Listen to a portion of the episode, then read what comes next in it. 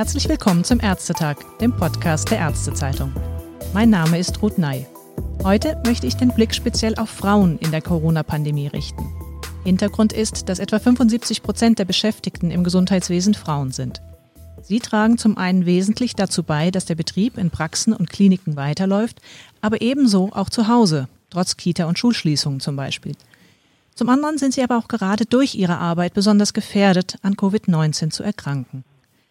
Angesichts der enormen gesellschaftlichen Herausforderungen durch die Corona-Pandemie droht nun allerdings das Thema Gleichstellung an Wichtigkeit einzubüßen.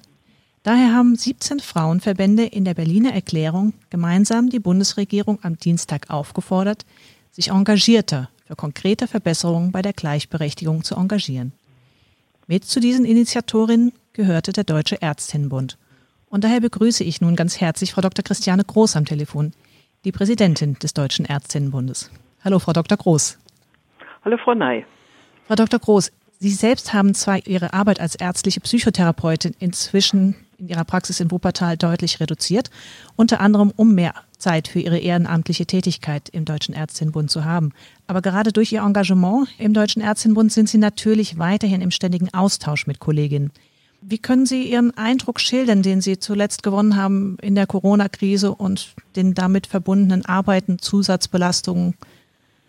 Also es ist so, dass ich sagen kann, dass es die Ärztinnen in der vollen Breite trifft. Das geht von zusätzlicher Arbeit, von total starker Belastung in Kliniken, in denen sie mit Corona äh, infizierten Patientinnen und Patienten zu tun haben, bis hin zu Kurzarbeit. Das ist zwar schwer zu begreifen, aber wir haben tatsächlich die gesamte Bandbreite. Wir haben auch schon die aktuelle Problematik, dass jetzt gerade junge Kolleginnen und Kollegen gar nicht eingestellt werden, weil man auch nicht weiß, wie es in den Kliniken weiterläuft. Also tatsächlich von totaler Überbelastung bis Kurzarbeit und Angst, keine Stelle zu kriegen, ist die gesamte Bandbreite da.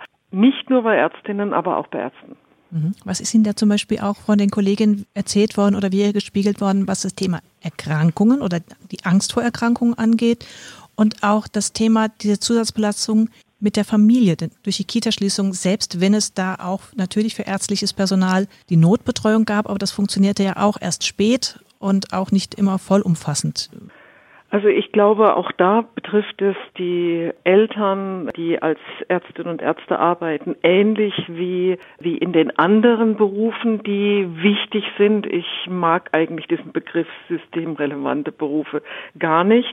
In den wichtigen Berufen, die äh, Eltern mussten sich arrangieren. Sie mussten schauen, äh, wie kriegen wir die Kinder untergebracht. Und ich glaube, es ist ja sowieso im ärztlichen Bereich schon ein Problem, die Kinderbetreuung so zu koordinieren, dass man sie auch mit den Dienstzeiten übereinbekommt.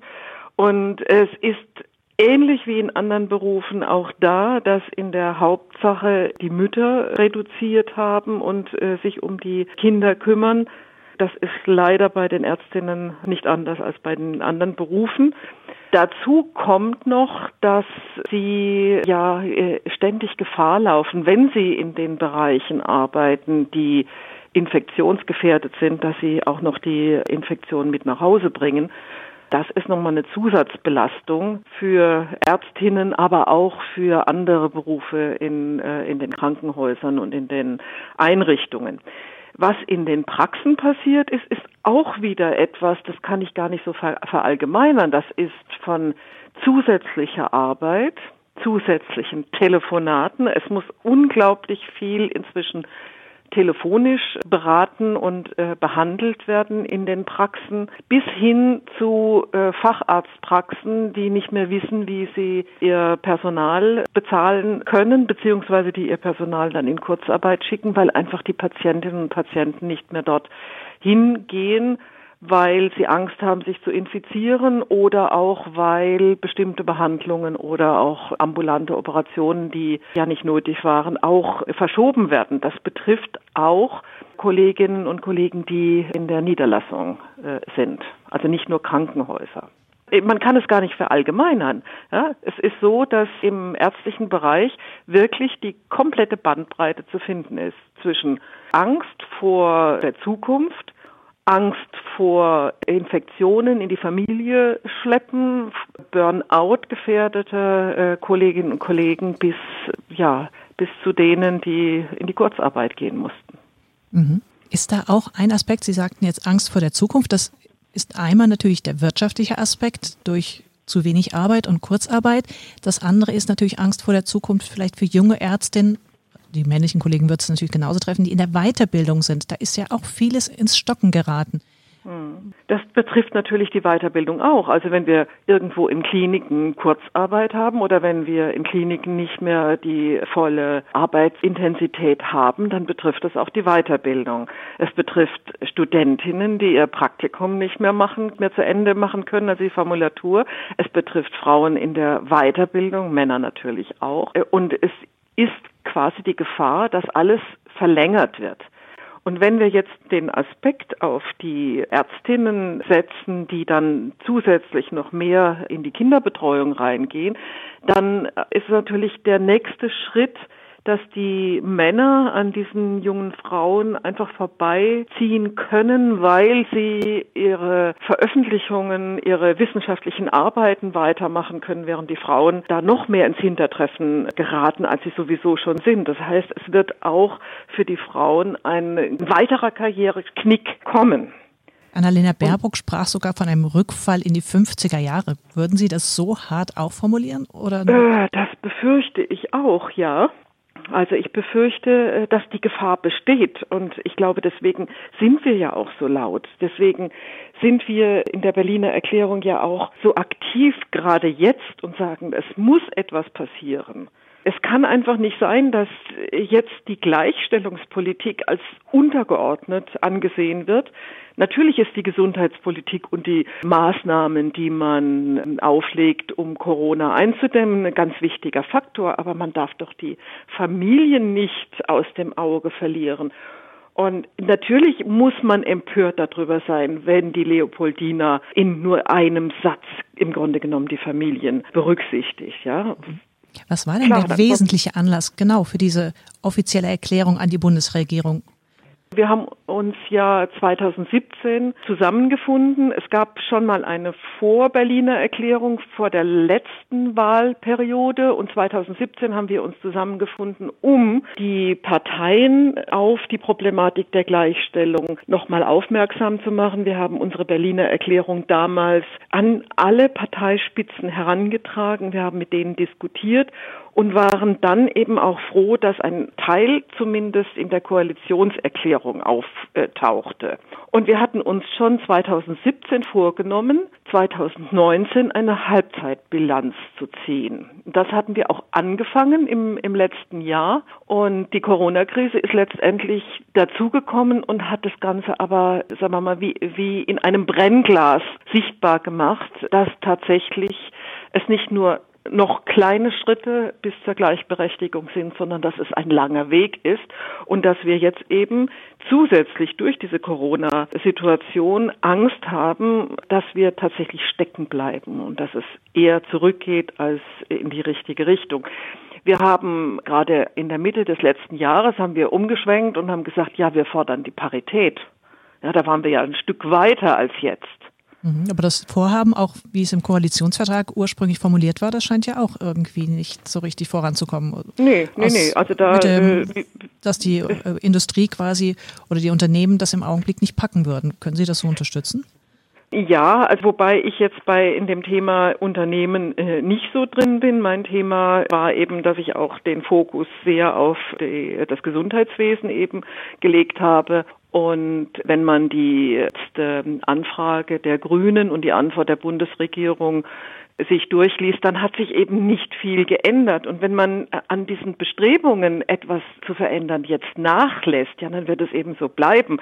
Das heißt, in der Medizin 13 Prozent äh, Frauen auf den Lehrstühlen, unter 20 Prozent in den Gremien, überhaupt in den Vorständen und das bei über 75 Prozent Frauen im Gesundheitswesen. Ja, also das, die Gefahr besteht einfach, dass wir, dass es stagniert, statt voranzugehen. Sie hatten ja schon ein paar Punkte auch erwähnt, wo Sie Rückschritte in der Gleichberechtigung durch die Corona-Pandemie speziell bei Ärztinnen sehen. Wo sind denn nochmals besondere berufsspezifische und gesundheitspolitische Forderungen mit Blick auf diese Gleichstellung in dieser Berufsgruppe aus Ihrer Sicht?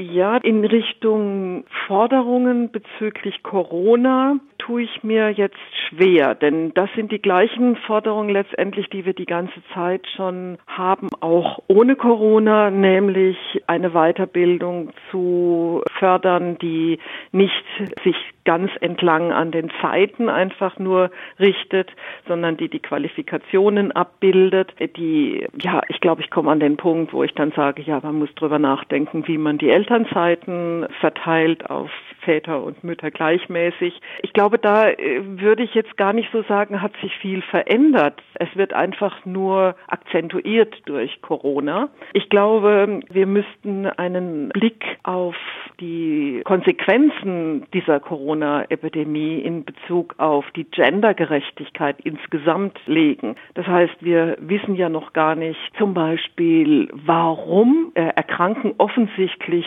die Männer leichter ist es wirklich so? Was passiert eigentlich im Gesundheitswesen, wo 75 Prozent Frauen arbeiten? Wie ist denn da die Erkrankungsrate? Tatsächlich habe ich habe darüber noch nichts gelesen. Liegt es einfach daran, dass es noch keine Statistiken gibt? Ja, wie erkranken zum Beispiel Ärzte im Gegensatz zu Ärztinnen? Gibt es da eine Häufung oder gibt es keine? An all diesen Fragestellungen müsste man letztendlich arbeiten, um zu sehen, vielleicht auch zu sehen, gibt es hinterher eine Benachteiligung der Ärztinnen oder vielleicht auch der Ärzte, ich weiß es nicht. Bei Ihren grundsätzlichen Forderungen, was ist im Augenblick so der wesentliche Fokus? Also es ist tatsächlich so, dass wir auch hier eine Forderung, die wir die ganze Zeit schon haben, tatsächlich die Gendermedizin im Fokus haben. Auch hier ist es wie mit einem Brennglas, dass Corona tatsächlich auf dieses Thema hinweist.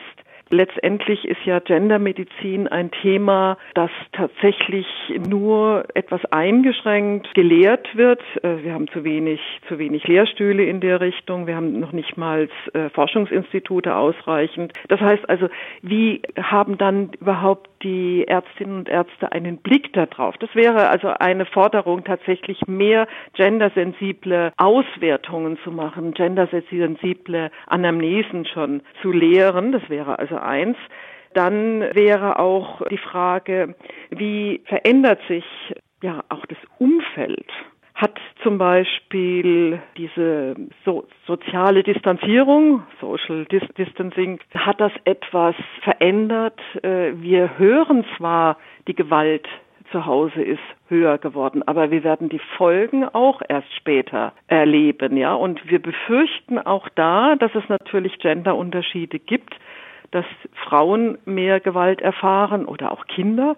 Auch das wäre natürlich ein Thema, an dem wir als Ärztinnenbund weiter dran sind, wobei auch das ein Thema ist, wir vorher schon immer in die Öffentlichkeit getragen haben. Einen ganz wichtigen Punkt finde ich noch, wir haben auch viel zu wenig darüber gesprochen, was passiert eigentlich mit den Kindern über diese ganz langen äh, Distanzen, wo sie nicht mehr mit anderen Kindern spielen. Ja. Sie sind nur noch mit Erwachsenen zusammen. Sie lernen deren Rollen und wenn ich dann weiterdenke, dann lernt ein Mädchen, Mama ist jetzt zu Hause und kümmert sich um die Kinder. Und ein Junge lernt, Papa geht nach draußen. Und ich glaube, das ist auch das, was Sie vorhin angesprochen haben. Ja, das ist im Grunde genommen auf einmal wieder eine Haltung, die haben wir und ich meine unsere Generation als Kleinkinder gelernt, ja. Da waren die Mütter zu Hause und die Väter gingen arbeiten. Und vielleicht ist das auch eine zusätzliche Gefahr, dass wir auf einmal wieder falsche Rollenmodelle haben, ja, falsche Vorbilder. Also ich äh, denke, man muss ganz weit denken, was diese Krise angeht. Und ich merke aber auch immer, wenn ich mich in irgendeiner Weise äußere, dann bekomme ich auf der einen Seite Angriffe, ich sehe das zu eng. Und auf der anderen Seite kriege ich Angriffe und sage, äh, das ist ja alles nicht ausreichend, was, äh, was Sie da erzählen. Ja? Das heißt, also man bewegt sich auch permanent auf, äh, in einem Balanceakt. Ja, es gibt einige Fragen, die offen bleiben nach der Corona-Krise. Und dieses Risiko, dass ähm, tatsächlich ein gewisser Rückschritt da ist bei all dem, was erreicht worden ist für die Gleichstellung der Frauen, glaube ich, der ist ganz markant. Wir haben aber auch als kleinen Ausblick erwähnt, man kann auch das ein oder andere als Chance sehen, nämlich bestimmte Fragestellungen nochmals durch die Corona-Krise jetzt besonders zu fokussieren, gerade im Blick auf Gendermedizin, wenn ich Sie richtig verstanden ja. habe. Ja, genau, auf Gendermedizin und auf gleichberechtigte Teilhabe. Und da hoffe ich tatsächlich, dass wir auch Erkenntnisse haben. Und mit Erkenntnissen kann man auch wieder wissenschaftlich argumentieren. Und mit wissenschaftlichen Argumenten kommen wir immer ein Stückchen weiter dann hoffen wir, dass Sie da tatsächlich den wichtigen, entscheidenden Schritt auch weiterkommen und wünsche Ihnen weiterhin viel Erfolg bei Ihrer Arbeit. Vielen Dank, Frau Ney.